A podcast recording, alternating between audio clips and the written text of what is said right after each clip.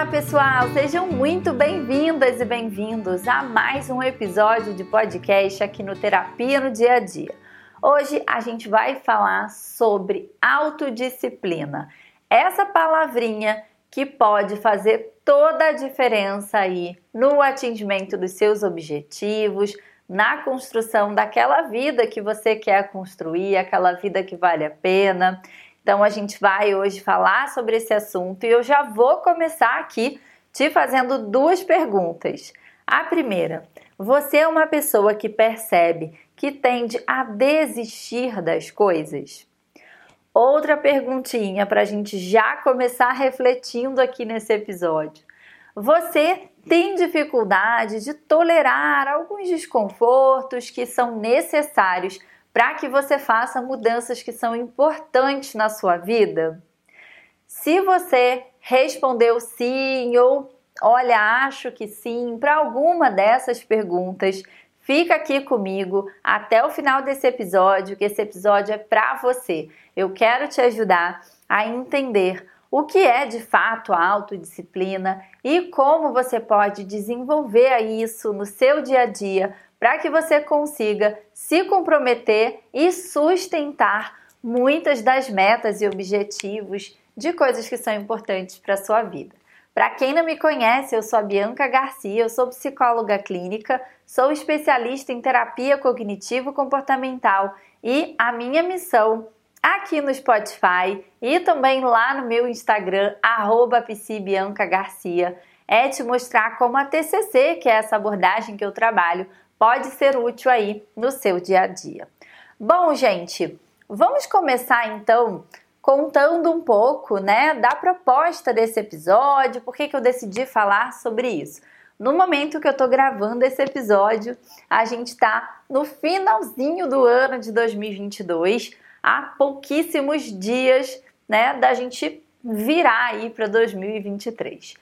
Muitas pessoas refletem nesse momento sobre ações que ela tem tido na vida dela ou que ela não tem tido na vida dela e tentam aí pensar em objetivos, né, para alcançar no próximo ano e repensar também sobre o porquê, né, muitos dos objetivos que lá no início do ano, quando elaborou essas metas, eram importantes, mas que foram se perdendo ao longo do caminho. Eu sou super desfavorável a gente deixar esse, esse momento do ano para fazer metas. Eu acho que a gente pode e deve pensar em mudanças, em metas, em se comprometer com ações para além das listinhas de ano novo, mas vamos concordar que é um momento que acaba gerando aí um pouco mais de reflexão e se isso for algo que foi importante e relevante para que você faça aí as mudanças e dê os passos que são importantes aí na sua vida, por que não, né? Vamos aproveitar e fazer de um limão uma limonada, não é mesmo? Bom, eu vou usar como base aqui para construir esse conceito ao longo desse episódio um pouquinho do que a gente já tem visto aqui em episódios anteriores sobre a terapia do esquema, sobre alguns esquemas desadaptativos que a gente desenvolve na nossa vida e que atrapalham um monte, viu? A gente já falou aqui sobre alguns deles, a gente já falou sobre a questão do auto-sacrifício, já falamos um pouquinho também nesse episódio do auto-sacrifício sobre a subjugação. Existem aí 18 esquemas iniciais desadaptativos. A gente, obviamente, não vai conseguir falar de todos aqui. Depois, no final do episódio, eu vou te contar um negócio bem legal aí sobre essa questão de falar sobre esquemas, uma oportunidade aí da gente aprofundar nesse assunto, mas eu conto depois, tá bom? Fica aqui comigo até o final desse episódio. Mas a gente falou aí brevemente, né, nos episódios anteriores em que eu abordei essa temática, sobre como que esses esquemas se constroem, tá? Para eu não ser repetitiva, eu vou dar só uma leve introdução aqui para a gente poder entrar no esquema que a gente vai falar hoje, que é o de autocontrole e autodisciplina insuficiente. Bom, a gente sabe que na nossa infância, na nossa adolescência, a gente vai construindo muito, né, do que a gente tem divisão de si, divisão dos outros, divisão do mundo, do futuro. Isso está bem relacionado ao conceito de crenças centrais, que a gente já falou bastante aqui em alguns episódios. E você que é assinante, aluno lá da comunidade Terapia no Dia a Dia, tem um curso inteirinho lá sobre isso, sobre a base do modelo cognitivo, em que a gente explica isso com uma riqueza de detalhes. Já aproveitando aqui para lembrar que você pode também fazer parte da comunidade, ok? Você vai pagar só R$19,90 por mês, é isso mesmo, R$19,90 por mês, é um valor assim, metade de uma pizza, vai gente? Para você ter acesso a diversos cursos e poder se aprofundar em muitos dos assuntos que a gente fala aqui no podcast, tá? Mas vamos lá, vamos focar aqui no objetivo do podcast, em que a gente tá falando, né, sobre os esquemas. Então, para a gente poder funcionar no mundo é, perante algumas necessidades emocionais básicas que não são atendidas pelos nossos cuidadores, infelizmente, né? Muitos cuidadores acabam negligenciando em algumas necessidades emocionais que são importantes. E aí, existem cinco grandes necessidades emocionais que a gente chama os domínios esquemáticos. Isso não vai ser importante, mas é bom, né? A gente conhecer aí os nomes das coisas e que dentro de cada um desses domínios existem esquemas característicos. Existe um domínio que está relacionado à questão de limites prejudicados, né? De que os nossos cuidadores não estabeleceram alguns limites, não proporcionaram ali para gente muitas vezes é, o desenvolvimento desse, dessa capacidade, dessa habilidade de tolerância muitas vezes ao desconforto, de adiar algumas recompensas imediatas em prol né, de coisas mais significativas ou acabavam muitas vezes é, fazendo as coisas pela gente, não permitindo que a gente vivencie muitas vezes os processos das coisas, que são processos que são lentos, que às vezes não acontecem ali do jeito que a gente quer, que a gente encontra dificuldade. Então, à medida que a gente vai se expondo a isso, a gente vai recebendo suporte, apoio dos nossos cuidadores, ensinamento por parte deles, encorajamento e autonomia, a gente vai experienciando as coisas na vida, né? E vai com o tempo aprendendo a tolerar alguns desconfortos, a resolver alguns problemas, a lidar com algumas dificuldades. Bom, e aí, dado esse contexto, né, a gente vai desenvolver aí o que a gente chama de esquemas desadaptativos, tá? Esse esquema especial, ele está relacionado tanto ao autocontrole, no que diz respeito a impulsos, a, a, conseguir controlar impulsos e também a questão da autodisciplina. Eu vou focar bem na autodisciplina aqui, porque tem a ver né, com o que a gente vai falar no episódio de hoje, mas depois a gente pode abordar também essa outra vertente aí desse, desse esquema, tá bom? Bom, e aí, gente, a gente já entendendo, né, é, essa, esse esquema desenvolvido, agora vamos pensar assim, como é que pessoas que têm esse esquema, que desenvolvem esse esquema, elas funcionam no mundo, né? Será que eu sou uma pessoa que eu tenho um autocontrole e autodisciplina suficiente? Ou se você não é, né? Você já pensa em alguém que você convive, né? Não vai querer ser terapeuta da pessoa, tá bom? Mas a gente já começa ali a perceber algumas coisas. Bom, em geral, pessoas que apresentam esse esquema de autocontrole e autodisciplina insuficiente, elas têm aí uma dificuldade exatamente nessa palavrinha, autodisciplina, ou seja, ter disciplina, muitas vezes, pode ter relação com a questão sua, você, né, se, se determinar a isso, ou pode ser porque o mundo te exige também, né? Então, às vezes a gente tem disciplina não porque a gente escolheu, não porque a gente já faria isso, mas porque o contexto, a situação, o chefe, né, as pessoas que a gente convive exigem isso da gente. Mas muitas coisas na vida adulta, elas demandam a autodisciplina. Quer ver? Eu tô aqui gravando esse episódio para vocês, eu tô aqui, né, é, compartilhando essas coisas com vocês.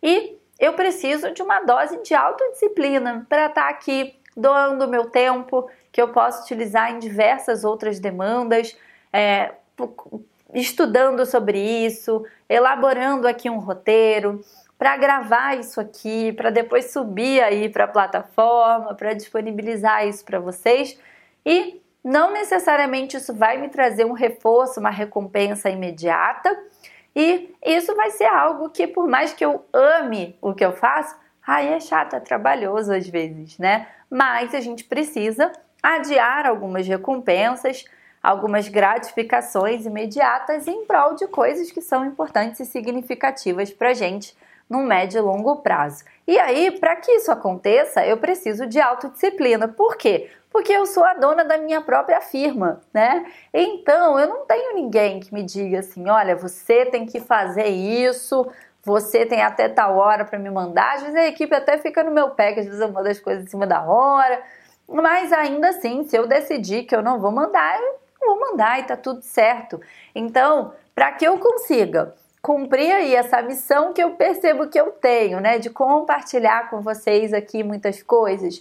Eu preciso e também, obviamente, né, tem outros objetivos aí por trás de realização, financeiros e uma série de coisas, eu preciso dessa autodisciplina, porque se eu depender só de uma disciplina que está relacionada a terceiros, vocês podem até me cobrar, né, que não saiu o episódio, mas isso não vai ser algo que vou me sentir assim coagida a fazer isso. Então é necessário realmente autodisciplina para fazer coisas que a gente considera que são importantes aí no médio e longo prazo.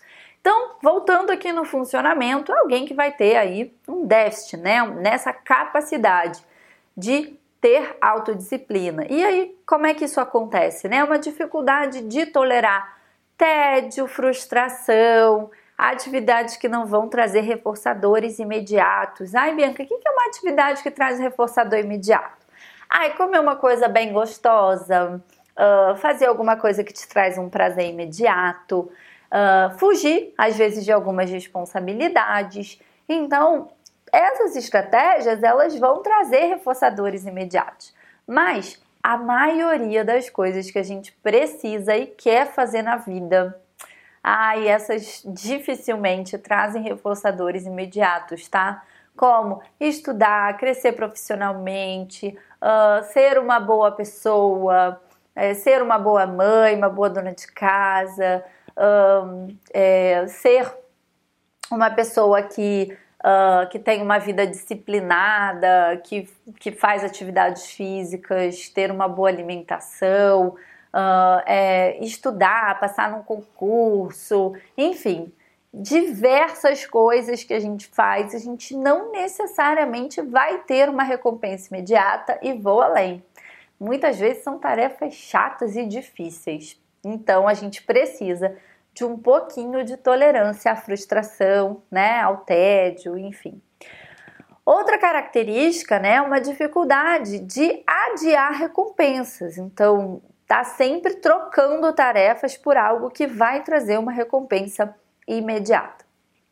Um ponto importante para a gente trazer é que isso pode estar relacionado a essa questão dos esquemas, tá? Mas isso também pode ter relação com alguns transtornos, né? Então é importante a gente entender se isso não pode ter relação, por exemplo, com um transtorno de déficit de atenção e hiperatividade, que envolve um pouco essa questão né, da busca por recompensas mais imediatas e uma dificuldade de é, se envolver em tarefas que vão demandar ali né, pouca dopamina, né?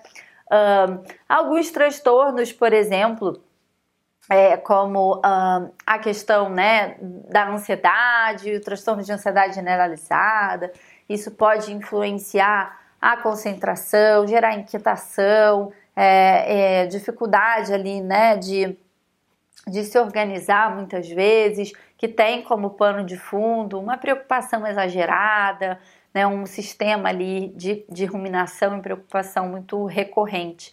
Mas é, isso né, a gente precisa avaliar, então é importante que você bom, tô tentando melhorar, tô fazendo terapia, tô aplicando as coisas aqui também do podcast e puxa, eu não tô conseguindo ver melhora, é importante você, se você está tendo prejuízos, né, na sua vida, que você vá buscar ajuda, né, para entender o que que pode estar tá mantendo aí esse teu funcionamento, essa tua dificuldade de autodisciplina, né? Às vezes um, um episódio depressivo também pode influenciar a nossa vontade, a nossa motivação, e isso também vai influenciar na autodisciplina, enfim.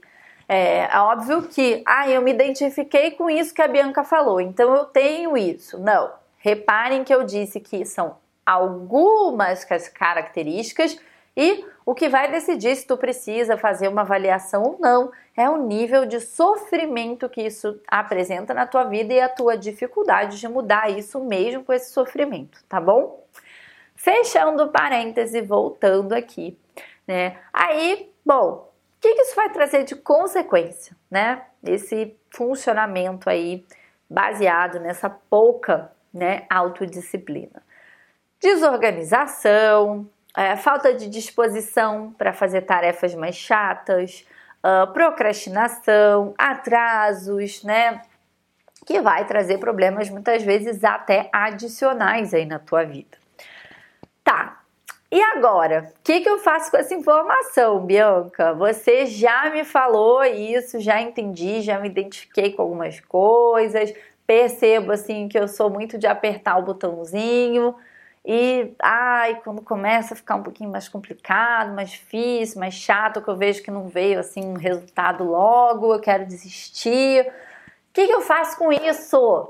Bom, é lógico que eu não ia encerrar esse episódio aqui sem deixar dicas para vocês, né, amores? Eu separei aqui cinco diquinhas para te ajudar a começar a melhorar isso. Bora? Pega papel caneta aí, vem comigo, hein? Primeira delas, né? Aprender a avaliar as consequências de curto e longo prazo. Ai, Bianca, você está me dizendo que eu tenho que aprender? É simples. Quer ver? Quando você perceber que você está indo na busca, na direção do alívio, da recompensa imediata e está apertando o botãozinho para descer do brinquedo, para para pensar. Essa tua decisão, quais são as consequências que ela te traz a curto prazo? Provavelmente só coisas maravilhosas, que é o que? Liberdade, tempo de sobra, paz no coração, alívio, prazer. Uh, maravilhoso, né? Beleza. Agora, quais são as consequências que essa decisão de apertar o botãozinho te traz no médio e longo prazo? Se a tua resposta que forem coisas incríveis e positivas, cuidado para você não estar tá contando uma história para você acreditar, hein? Bom, talvez é porque realmente você precisa apertar esse botãozinho aí mesmo, né? E tá tudo bem. Às vezes faz parte da vida a gente desistir, tá tudo certo, tá? Agora, se isso te traz consequências no médio e longo prazo e você vê que isso tá te afastando de buscar as coisas que são importantes para você, de construir uma vida significativa, eita, eita, eita, né? Aí a gente tem que pensar que talvez a gente vai ter que segurar essa tua mãozinha aí, tu vai ter que ficar tolerando um pouquinho isso para que você colha os frutos dessas sementes que você está plantando aí, né? Eu já até fiz um episódio aqui, vou até deixar aqui na descrição, que fala sobre não arrancar as suas sementes. Que a gente vai lá, a gente planta e a gente põe a cadeirinha lá e fica. Vamos, vamos, vamos, semente. Olha para o quintal do vizinho, a plantação do vizinho e fala: Nossa, que plantação incrível! Tem flores, tem frutos, tem brotos lá florescendo. Então, vou arrancar as minhas sementes aqui e vou procurar outro terreno para plantar.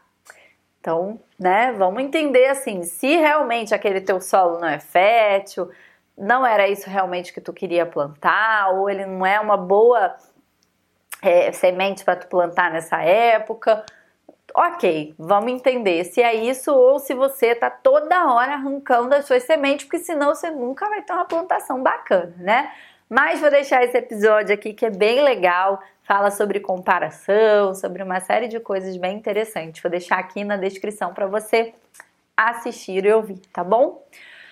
Bom, Uh, outra dica aqui, né? Comece a treinar, se expor a algumas tarefas chatas e rotineiras. Coisas simples, gente. Coisas simples que são chatinhas, mas se expõe ali, exercita esse teu músculo da autodisciplina, desenvolve ele. Isso vai ser importante você não ter lesões lá na frente. Então começa a se expor a isso, a fazer algumas tarefas chatas até colocar um tempo para fazer isso. Né? Então eu gosto às vezes de fazer isso. Eu aciono o Pomodoro, um timer de 25 minutos, para eu pegar ali do meu Trello. Agora eu estou usando até o ClickUp, porque a empresa usa, então ficou mais fácil para interligar as tarefas. Mas eu abro ali o ClickUp e fico 25 minutos pegando as tarefas que são chatas, que eu estou empurrando com a barriga ali para fazer. Né? Então e aí depois a sensação é boa. A gente até acha que não vai trazer recompensas imediatas, mas se livrar de algumas coisas chatas, é, fazer algumas coisas que são chatas, mas que são importantes pra gente. Né? Esses dias mesmo eu que precisava marcar um exame, eu faço um acompanhamento aí a cada seis meses né, na mamografia para avaliar algumas coisas ali. E eu acho muito chato ter que ligar para agendar, né? E aí, às vezes, no aplicativo, no site lá da, da, do, do, laboratório, enfim, do, do, lugar lá de, de fazer o exame, não tem é, encaixe, então às vezes quando eu quero antecipar isso, eu prefiro ligar. E aí é muito chato ligar para marcar isso, porque demora, porque a moça vai perguntar um monte de coisa, porque aí você vai ter que ver lá o horário, se bate com a tua agenda, aí vai ter que reorganizar as coisas. Ai, só de pensar me dá preguiça. Mas é algo que é importante para mim. Não vai me trazer um prazer imediato, mas vai cuidar de um valor importante meu, que é a saúde, né? Que é do autocuidado, de cuidar de mim. Então, peguei esse exemplo, né? Que é uma coisa que é chata de fazer, mas que é importante e que vai me trazer né, recompensas aí a médio e longo prazo. Então, é, é, é, a gente se expor a fazer essas coisinhas chatas.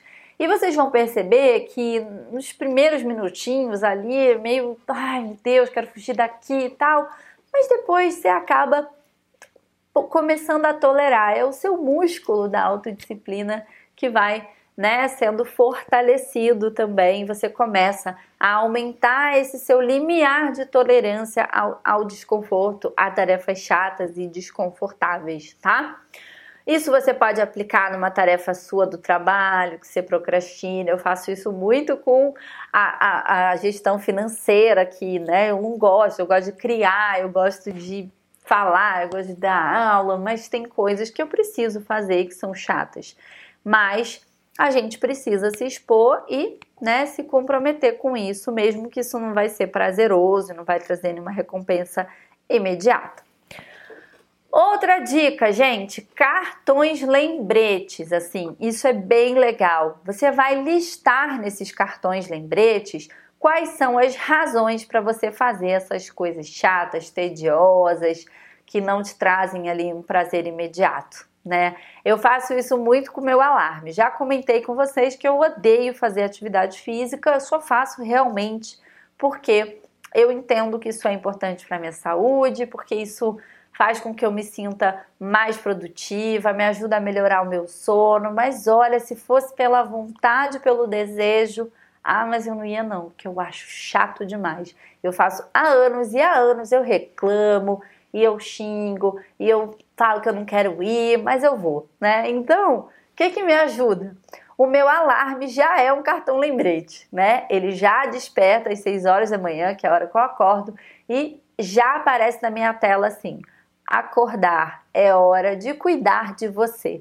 Porque eu sei que se eu colocar o soneca, eu vou acordar na hora de trabalhar, na hora de fazer outra coisa, e eu não vou cuidar de mim. E quando eu olho isso, isso faz eu desistir de apertar o botãozinho do soneca. Então, você pode colocar isso no espelho do seu banheiro, na, no, no desktop do seu computador, na tela do seu celular, deixar, né? Eu tenho um quadrinho lá que às vezes eu rabisco, então eu coloco algumas coisas, alguns lembretes de que, olha, é importante que você levante para beber água, é importante que você pare de trabalhar naquele horário que você definiu, porque isso vai né, ser importante para o teu sono, para a tua qualidade das relações. Então, um dia, se vocês visualizarem o meu quadrinho lá na minha casa, onde eu trabalho em casa, tem vários bilhetinhos meu para mim mesma. Né? Então, isso são cartões lembretes. Você pode fazer um mais específico, eu faço com os meus pacientes às vezes, quando eu tal, tal, tal, tal, tal, tal, devo me lembrar que. Então, quando eu quiser desistir de tal coisa, devo me lembrar que isso vai fazer a diferença para mim lá no futuro, que num curto prazo eu não vou ver muita diferença, mas isso vai ser importante para mim, para minhas relações, para o meu futuro, para minha, para valores que são importantes para mim, que quando eu desisto depois eu fico chateado, depois eu volto a estacar zero. E aí você vai colocar o que você acha que vai ser um negócio que vai te dar o bora ali na hora que você precisa, tá? Mais uma dica: fracione em passos menores. Gente, isso é muito legal, parece uma coisa simples, mas que faz muita diferença, tá? Por exemplo, você tem uma tarefa chata para fazer, né? Eu, eu gosto muito de dar aulas, mas eu detesto montar aulas, é uma coisa que eu procrastino, né? Então, quando eu tô, sinto que eu tô procrastinando, eu fraciono isso em tarefas menores. Então, olha, uh, selecionar quais os livros e artigos eu vou usar como base. Uh, pegar o primeiro artigo e dar uma lida e marcar alguns pontos que eu acho importante. Colocar esses pontos numa pasta no Drive, num doc no Drive, abrir um doc no Drive. Então, vai criando essas tarefas, depois você hierarquiza isso de maneira que vai começar com um micro passo e qual é o passo ali mais significativo. E isso vai ficando menos chato, menos tedioso e vou além. Quando você vai cumprindo essas micro tarefas, isso vai trazendo alguns reforçadores imediatos ali, né, subliminares, que vão aumentar até a chance de você partir para o próximo passo e quando você vê a tarefa já foi concluída e isso vai ser importante para você. Então, pegar uma tarefa muito grande, é, talvez isso aumente a chance de tu apertar o botãozinho, mas e se você fracionar isso em micro tarefas? Então, exemplo, ah, eu quero um, procurar uma nova oportunidade de trabalho. Bom, faz uma lista de ações. Então, ah, eu vou é, é, pesquisar locais que eu posso colocar o meu currículo, vou atualizar o meu LinkedIn, vou é, pegar os diplomas dos cursos que eu já fiz e vou colocar numa pasta física ou digital. É, vai fazendo micro tarefas que isso vai te ajudar a aumentar a chance de você executar essa tarefa que é tediosa, que não te traz recompensas, mas que lá na frente, ah, aí vai fazer diferença. Última dica e não menos importante é a questão das gratificações, mais especificamente as autogratificações. Você se auto-reforçar, se auto-elogiar, se auto-recompensar. Como é que é isso? Você pode, por exemplo, se premiar quando você consegue exercer essa autodisciplina e tolerar esse desconforto. Então, exemplo, você conseguiu uh, terminar uma tarefa chata. Digamos que você ame café. Então você pode, por exemplo, se premiar preparando um café bem especial, tomando esse café, experienciando isso até com uma atitude ali mindfulness, experienciando essas sensações ali com todos os seus sentidos. Você pode se dar um presente, então digamos que você gosta muito de comprar livros ou que você gosta de ir ao cinema, ou você pode se recompensar se permitindo assistir um episódio de uma série que você gosta, ou tirando um tempinho livre de cinco minutos para mexer no celular, ou até mais tempo. Então, dê um prêmio para si mesmo quando você conseguir tolerar essas tarefas chatas aí, para que você consiga ter alguns reforçadores também e aumentar a chance de você continuar nesse processo aí, desenvolvendo a sua autodisciplina para que você consiga se comprometer com coisas que são importantes para você. Gente, era isso que eu queria trazer para vocês. Eu quero dar um recado muito rápido, dois recados. O primeiro é para te falar que no dia 5 de janeiro vai rolar um episódio de podcast ao vivo para a gente falar sobre metas. Vamos falar sobre os principais erros que as pessoas cometem na hora de definir e estabelecer metas, metas para o ano, metas para a vida, metas em geral, tá? Esse episódio vai ser gratuito. Para se inscrever, você vai clicar no link que está aqui na descrição de, desse episódio para se inscrever gratuitamente, poder participar, a gente vai poder interagir no chat, a gente vai poder falar sobre isso aí, poder te ajudar a ter metas que não vão para as gavetas, metas que são significativas, sustentáveis e que te ajudem a construir uma vida que vale a pena ser vivida. Outro recado para quem é da comunidade Terapia no Dia a Dia, se você quiser entrar, vem com a gente. Tá aqui o link para você se inscrever. Apenas R$19,90 por mês você vai poder ter acesso a diversos cursos, aulas, para que você possa aprofundar nos temas aqui do podcast, desenvolver aí mais saúde mental e mais qualidade de vida.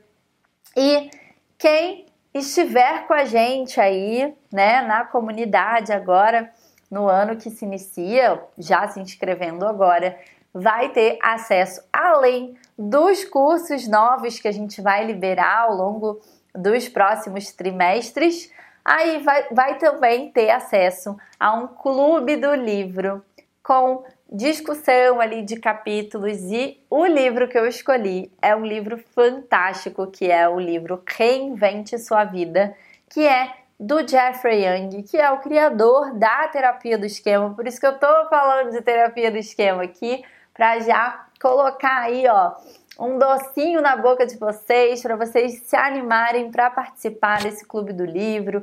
A gente vai estudar os capítulos lá sobre as armadilhas da vida e poder desenvolver aí uma vida mais significativa. Eu estou muito animada. A gente vai fazer um capítulo por mês e aí ao longo do ano a gente vai completar esse livro juntos, tá?